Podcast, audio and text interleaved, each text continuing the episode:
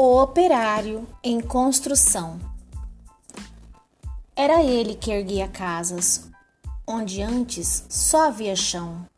Como um pássaro sem asas, ele subia com as casas que lhe brotavam da mão. Mas tudo desconhecia de sua grande missão. Não sabia, por exemplo, que a casa de um homem é um templo, um templo sem religião, como um tão pouco sabia que a casa que ele fazia, sendo a sua liberdade, era sua escravidão. De fato, como podia um operário em construção compreender por que um tijolo valia mais do que um pão? Tijolos ele empilhava, com pá, cimento esquadria. Quanto ao pão ele comia, mas fosse comer tijolo, e assim o operário ia, com suor e com cimento, erguendo uma casa aqui, adiante um apartamento, além uma igreja, à frente um quartel e uma prisão. Prisão de que sofria não fosse eventualmente um operário em construção. Mas ele desconhecia esse fato extraordinário, que o operário faz a coisa e a coisa faz o operário. De forma que certo dia, à mesa ao cortar o pão, o operário foi tomado de uma súbita emoção. Ao constatar assombrado que tudo naquela mesa, garrafa, prato, facão, era ele quem os fazia. Ele, um humilde operário, um operário em construção.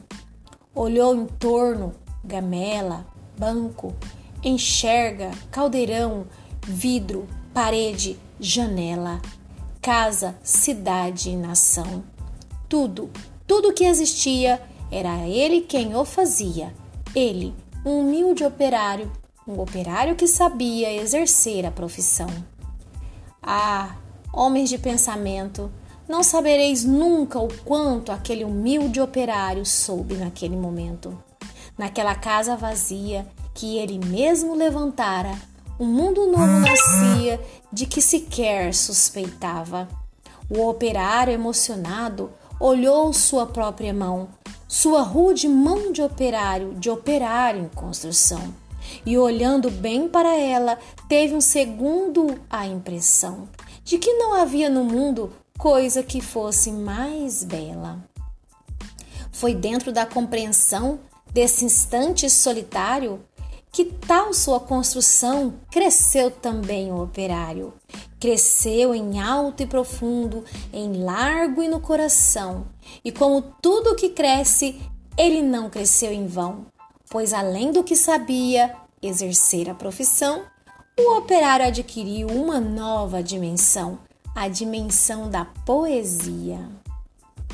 E um fato novo se viu, que todos admirava, o que o operário dizia, outro operário escutava. E foi assim que o operário do edifício em construção, que sempre dizia sim, começou a dizer não. E aprendeu a notar as coisas a que não dava atenção. Notou que sua marmita era o prato do patrão, que sua cerveja preta era o uísque do patrão, que seu macarrão de Zuarte era o terno do patrão, que o casebre onde morava era a mansão do patrão, que seus dois pés andarilhos eram as rodas do patrão, que a dureza do seu dia era a noite do patrão, que sua imensa fadiga era amiga do patrão. E o operário disse não, e o operário fez-se forte na sua resolução. Como era de se esperar, as bocas da delação começaram a dizer coisas aos, aos ouvidos do patrão. Mas o patrão não queria nenhuma preocupação.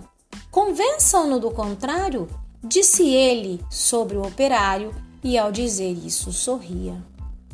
Dia seguinte, o operário, ao sair da construção, viu-se súbito cercado dos homens da delação e sofreu por destinado sua primeira agressão. Teve seu rosto cuspido, teve seu braço quebrado, mas quando foi perguntado, o operário disse não. Em vão sofrer o operário sua primeira agressão, muitas outras se seguiram, muitas outras seguirão. Porém, por imprescindível ao edifício em construção, seu trabalho prosseguia e todo seu sofrimento misturava-se ao cimento da construção que crescia. Sentindo que a violência não dobraria o operário, um dia tentou o patrão dobrá-lo de modo vário, de sorte que foi levado ao alto da construção e, num momento de tempo, mostrou-lhe toda a região. E apontando-a ao operário, fez-lhe esta declaração: Dar-te-ei todo esse poder e a sua satisfação, porque a mim me foi entregue e dou a quem bem quiser. Dou-te tempo e lazer, dou-te tempo de mulher. Portanto, tu o que vês será teu se me adorares, e ainda mais se me abandonares, o que te faz dizer não? Disse e fitou o operário, que olhava e que refletia. Mas o que via o operário, o patrão nunca veria. O operário via as casas e dentro das estruturas via as coisas, objetos, produtos, manufaturas. Via tudo que fazia o lucro do seu patrão, e em cada coisa que via, misteriosamente havia a marca de sua mão. E o operário disse: Não. Loucura! gritou o patrão. Não vês o que te dou eu?